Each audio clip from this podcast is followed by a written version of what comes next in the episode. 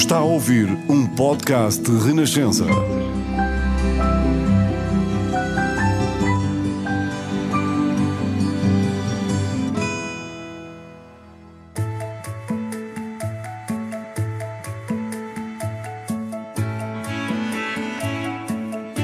São tantas as pessoas que brilham em Portugal, que se destacam, que pensam diferente, correm riscos, querem sempre ir mais longe e fazer melhor. Nem sempre estas pessoas são tão conhecidas assim. E mesmo quando são conhecidas, nem sempre têm todo o protagonismo que merecem. Por isso, neste podcast, vamos fazer brilhar o melhor de Portugal. Com um detalhe: nos primeiros minutos, não vai saber o nome da pessoa com quem estou a conversar. Talvez consiga adivinhar pela conversa, pelas pistas que vamos dando, pelas histórias que conta, ou talvez não adivinhe de todo, mas não faz mal. O importante é deixar-se levar pelo melhor de Portugal.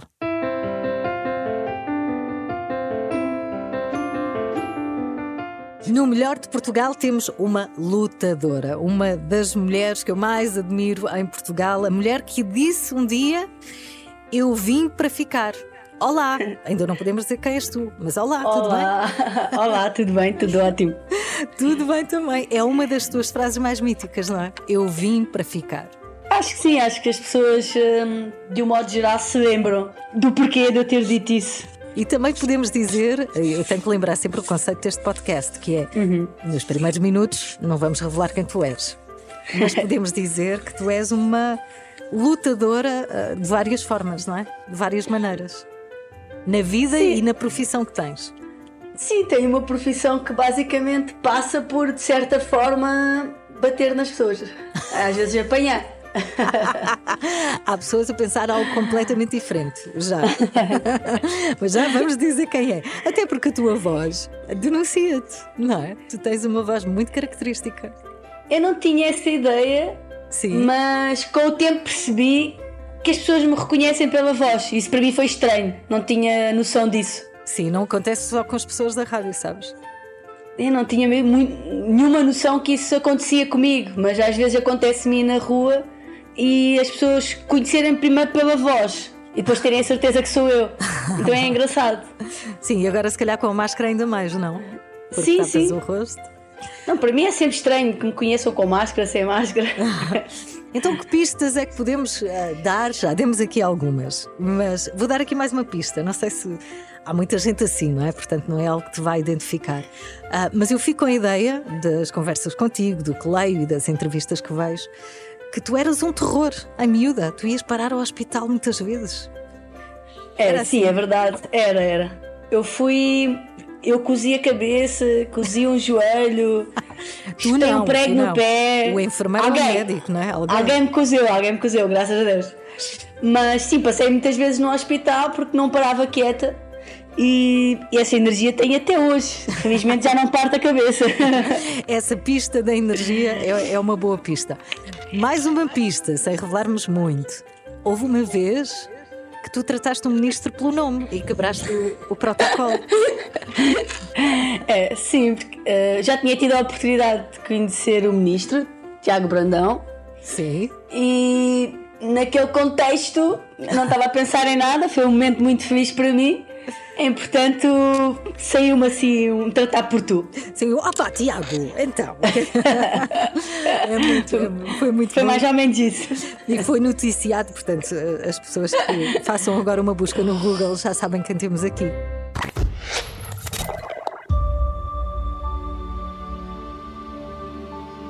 Então vamos lá, vamos lá revelar. Quem é a mulher que veio para ficar? Queres apresentar-te? Eu, Thelma Monteiro judoca, 36 anos, e eu vim para ficar. E cá estou. Vieste para ficar mesmo. Temos no melhor, no melhor de Portugal aquela que é considerada a melhor judoca portuguesa de todos os tempos tem o vasto palmarés. Telma, se eu uh, começar aqui a dizer, eu acho que gastamos o resto do tempo, não conversamos e eu estou só a dizer medalhas e feitos que alcançaste. És uma das melhores judocas a nível mundial, não há dúvida. Medalha de bronze nos Jogos Olímpicos, foi ponto alto da tua carreira, até agora, até agora, não sabemos Sim. se ainda está para vir. Quantos títulos de campeã da Europa? Uh, seis. Seis. Eu tinha aqui cinco. Seis. Sabes é porque eu toda tinha... a gente me tira sempre uma medalha.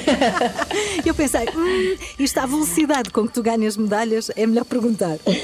Quantos títulos de vice-campeã mundial? Tenho quatro, quatro, e uma medalha de bronze. Ah, ok, então pronto, isto está bem. Entre, claro, muitos outros feitos relevantes a nível internacional, foste escolhida também em 2012 para seres porta-estandarte da comitiva portuguesa aos Jogos Olímpicos Sim. em Londres, 2012. Como é que foi? Olha, foi um momento muito especial. Eu também fui agora eh, em Tóquio com o Nelson Évora. Ah, pois foi, pois foi, tens razão. Mas, obviamente, a primeira vez foi, foi super especial. Era algo que eu ambicionava, no sentido de que é uma honra enorme. É, para mim é, é, mais uma medalha especial. Uhum. Porque todos os atletas querem, sonham com os Jogos Olímpicos, sonham em ser medalhados olímpicos, não é? E depois há esse, esse extra que é ter o sonho de. Eu, pelo menos, sempre tive o sonho de ser porta-estandarte, eh, quase como uma capitã da equipa olímpica, e foi um orgulho enorme. E já, já o mim. fizeste duas vezes, impressionante. Sim. Alguma vez, olhando para a tua carreira e, e, e ontem, quando estava a preparar o podcast e a ler e ouvir tanta coisa sobre ti, a pergunta que, que, me ficava na mente, eh, sobretudo depois de perceber também as tuas origens, alguma vez, Telma, e temos Telma Monteiro no Melhor de Portugal, alguma vez sonhaste que ia chegar tão longe? Quando comecei a fazer judo, não entendia muito bem o que era o judo. Judo também não era um desporto mediático na altura. Agora é um pouco mais, um pouco mais reconhecido. Também graças a ti, não é? Sim, acho que de certa forma a minha consistência em ganhar medalhas contribuiu para isso, obviamente. Uhum. Mas eu acho que, embora eu sempre desejasse ser a melhor do mundo, desde muito nova, eh, que queria, tinha essa ambição, eu não sei, foi muito além do que eu poderia imaginar. Porque eu, eu acho que eu tinha esse sonho de querer ser a melhor do mundo, de querer ganhar uh, tudo, mas eu não tinha tanta noção do que era preciso, ou do que iria custar, ou do quão difícil era, porque eu não estava familiarizada com tanto com o judo, com a alta competição, com o que isso exigia. Então uhum. isso era um, foi um sonho que ao mesmo tempo se realizou, que foi, ultrapassado. Uh, um pouco pela ignorância, no, no bom sentido. Sim. Acho que me ajudou. Porque aí, sim, sem saberes o sacrifício, não é? E os momentos de sacrifício que terias que passar. Porque passaste, Telma, é, é inegável, não é? No judo há, há toda esta ideia de. as lesões, eh, as restrições, não é? Há muito esta lógica de. É, é duro, não é? E tu és quando se olha para ti, para a tua personalidade, tu tens aqui características que te fazem ser dura, não é? Sim. Não, sem dúvida, a minha, a minha carreira né, na alta competição, eu passei por muitas, muitas experiências uh, difíceis. Eu acho que no, normalmente, obviamente, que as pessoas se lembram de nós de ganharmos, das medalhas, não é isso que é isso que é notícia, mas tudo aquilo que, que fica para trás, todos os momentos, não só as lesões, mas todas as, as complexidades. Nós estamos num desporto de luta, nós uh, temos que lidar com muitas pessoas e temos que conseguir, eh, independentemente do que está a acontecer à nossa volta e mesmo na nossa vida pessoal, temos que conseguir ter performance, uhum. temos que conseguir ter resultados, seja como for. E então isso é muito mental também, exige muito, uh, do ponto de vista mental até, uh, mais do que do ponto de vista físico, eu acho. Sim, sim, sim, do ponto de vista psicológico, mental, sim, é muito importante essa força toda que tu tens, que realmente é incrível.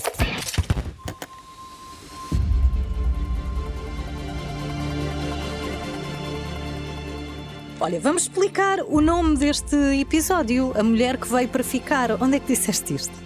Eu disse isso nos Jogos Olímpicos, no, no combate com quando eu ganhei a francesa, Sim. porque eu sempre tive a ideia que a francesa seria uma das adversárias que me poderia impedir de alcançar o meu sonho. E quando eu fui lutar com a francesa, era realmente o combate em que se eu perdesse, estava fora da competição e se eu ganhasse, eu ainda podia lutar pela medalha de bronze. Aham. Então era tudo ou nada. Sim. E quando eu ganhei, saiu-me essa frase de eu vim para ficar. Foi um grito, não foi? Foi, um grito sim, foi, foi um grito, não foi mesmo uma frase.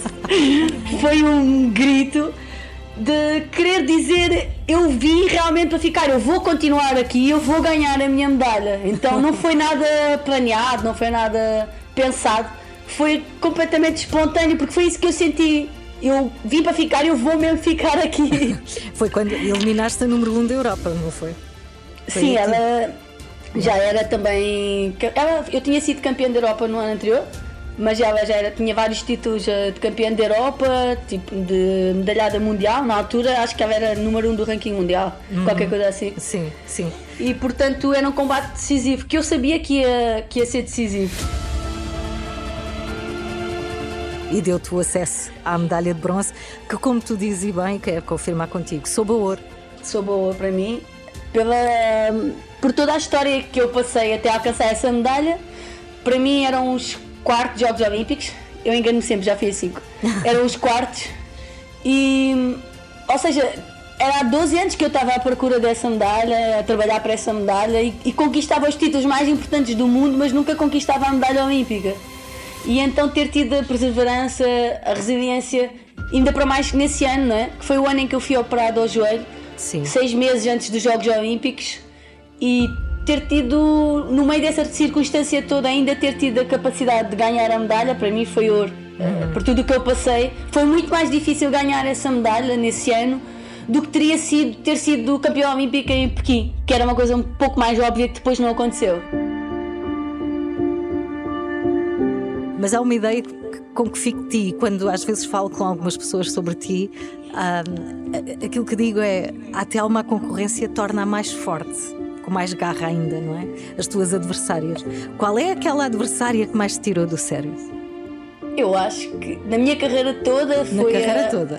Na minha carreira toda. Foi a japonesa, Sim. a Matsumoto, foi uma grande rival no bom sentido, e a francesa. Para mim foram as duas atletas que, que eu estava obcecada em ser melhor. Principalmente a japonesa, e isso fez-me melhorar bastante. Foi essa vontade de querer ser melhor do, do que é melhor, do que na altura era considerada supostamente a número um, isso fez-me sempre procurar mais, ser melhor, querer mais, querer ganhar, querer melhorar. Foi um bocado uma opção, mas correu bem. correu, correu. bem. Contigo corre quase sempre bem, Telma. cresceste num bairro social, em Almada, e há, e há uma frase que tu dizes muitas vezes, é comum a muitas entrevistas, que é a nossa vida não tem de ser determinada pelo local onde nascemos. Ah, e tu crescendo neste bairro social, vivendo ah, muito tempo na rua, enquanto os teus pais não, não estavam convosco, contigo e com os teus irmãos, aprendeste bastante. Não, aprendi muito. Eu acho que eu sempre tive muita sorte de ter uma perspectiva diferente da vida. Penso que isso também foi dado muito pelo desporto, pelo judo. Eu conhecia outras pessoas, tinha consciência que havia mais para além do sítio onde eu estava. Eu estava numa bolha e havia mais para além dessa bolha, mais para conquistar, mais para ser. Porque eu acho que é muito difícil estar num meio assim e às vezes conseguir ter a perspectiva de que a vida não é só aquilo, que nós podemos ser mais, podemos procurar ter uma vida melhor e essa perspectiva não, não é fácil de ter, porque por vezes não temos referências. Quando estamos nesse meio não temos referências. Eu tive a sorte de ter também e ter eh, essa, essa vontade de fazer mais, de ir além daquilo que eu conhecia. Porque eu sempre quis estudar, sempre quis acabar a faculdade e não havia muitas referências. Já- Na altura não me lembro de ninguém com quem eu convivesse que tivesse acabado a faculdade no meu bairro. Então, apesar de, de, ter vindo, de ter vindo desse meio, estar nesse meio, tive muita sorte de ter sempre consciência que havia algo mais e de procurar sempre algo mais, ter uma vida melhor.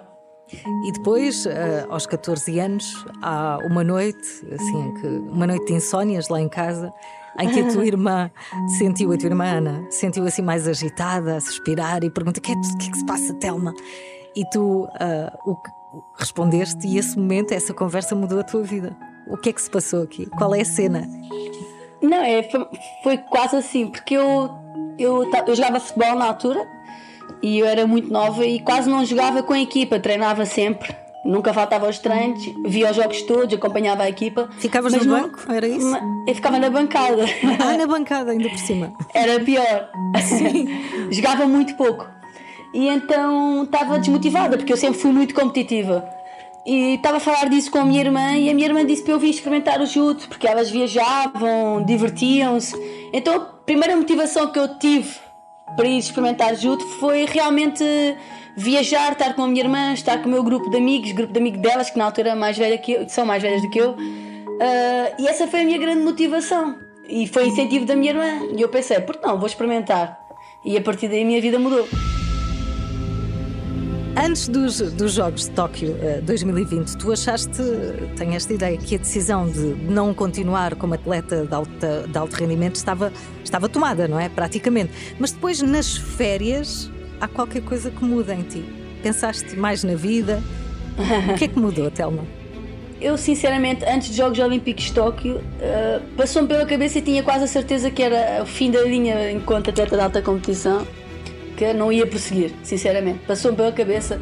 Mas eu queria viver a experiência dos Jogos Olímpicos, vir, como eu vi, como eu fiz, e ter a certeza da decisão que eu estava a tomar, porque hum, faltava pouco tempo, falta pouco tempo para os próximos Jogos Olímpicos, e eu sabia que se continuasse, estava há pouco tempo, mas é, é o pouco tempo de muito que eu já levo. Então é um acumular também, não é uma coisa do zero. Portanto, eu tinha que pensar muito bem na minha decisão, mas quando eu vim de férias, eu tinha muita vontade de treinar e quando estava a treinar, eu não conseguia parar de pensar eh, nos combates que eu fiz e que tinha perdido e que eu queria voltar lá para resolver isso. Ficas, ficas a moer, ficas a moer. Eu fiquei. Eu cheguei a estar uma hora e meia no ginásio a treinar, nas férias, de não conseguir parar de tanto que eu queria, de tanto que eu sentir que as coisas não estavam ainda, que eu ainda tinha mais para dar. E Ah, foi isso que me fez voltar. Há uma força, não é? Que vem dentro de ti, que tu não- nem tu consegues explicar, mas nós que estamos de fora vemos essa, essa força a sair de ti assim em momentos diversos ao longo da tua carreira. Tu quantos combates é que já fizeste? Tens ideia? Não sei se isto é. Não faço ideia. Não faz ideia. Qual Não. é aquele, aquele combate que te lembras, Telma? Qual é o combate? Sim. Quando precisas pensar, não, calma, já fiz tanto, já fiz isto. Há, há vários, mas há um combate em, da meia final do Campeonato da Europa de equipas que se eu ganhasse o combate, a nossa equipa passava para a final. Era a primeira vez que ganhávamos uma medalha em campeonatos da Europa. E se eu perdesse, nós tínhamos que repetir um dos combates aleatoriamente e não sabíamos quem é que ia fazer e se podia ganhar ou não. E então esse combate durou 13 minutos. O nosso combate eh, são 4 minutos mais ponto de ouro, se estiver empatado, ou seja, quem marca ganha. E ali já íamos em 13. E eu lembro de pensar que se eu tivesse a fazer aquilo por mim eu já tinha desistido. Mas eu só pensava na nossa equipa, né? que não podia desistir, que, que se eu conseguisse ganhar, eh, nós passávamos à final e fazíamos história. E ter ganho esse combate e ter conseguido fazer esse sacrifício eh, fez-me pensar sempre que eu podia ir sempre mais além do que eu imaginava. Eh, é um dos combates, tenho outros também, mas é um dos combates em que eu penso que se eu conseguir concentrar e esquecer o cansaço, eu consigo fazer sempre um pouco mais.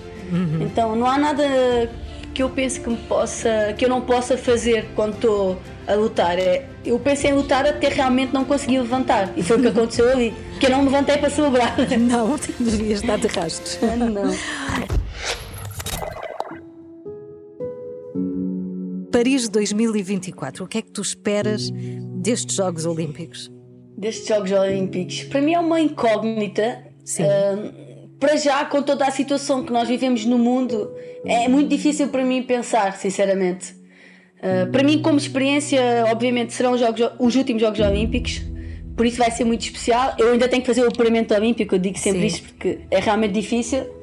Mas enquanto Jogos Olímpicos, pensar agora nos Jogos Olímpicos, para mim é uma incerteza que surge na minha cabeça mas ao mesmo tempo tenho esperança que tudo esteja melhor no mundo, ah, porque estes dois anos têm sido tão imprevisíveis ah, que eu espero que daqui a dois anos, quando estejamos nos Jogos Olímpicos, as coisas estejam muito melhor e que seja tipo um momento de viragem e de esperança e de coisas boas. Então, mas é muito difícil para mim imaginar como é que vão ser. Porque eu contextualizo na, na, nossa situação atual, naquilo que nós estamos a viver no mundo. Sim. Então é complicado. Então é um dia de cada vez, um treino de cada vez, mas sabes que aos poucos e poucos vais, vais contribuindo para. Tentando pelo menos o apuramento, não é? Que é isso Não, que sem dúvida. Cada vez mais quero viver um dia de cada vez. e depois há este dado em relação a estes jogos, porque se marcares presença, e eu acredito que sim, em uhum. Paris, tornas-te a única judoca no mundo com seis Jogos Olímpicos. Sim, é, isso é a minha grande motivação também. Sim. Saber que vou fazer eh, história desse sentido. Mais eu já vez. sou a judoca com mais medalhas em campeonatos da Europa, e, mas Jogos Olímpicos é diferente. Uh, eu penso que só há mais uma judoca, no máximo duas, que tem cinco, Sim, mas, uh, mas seis, seis ninguém tem. És tu, então, eu acredito, eu acredito que vou ser essa pessoa. E quando tu acreditas, tudo acontece. Obrigada, Selma. Muito obrigada, muito obrigada. Um beijinho grande, foi ótimo conversar contigo. Um beijinho. beijinho.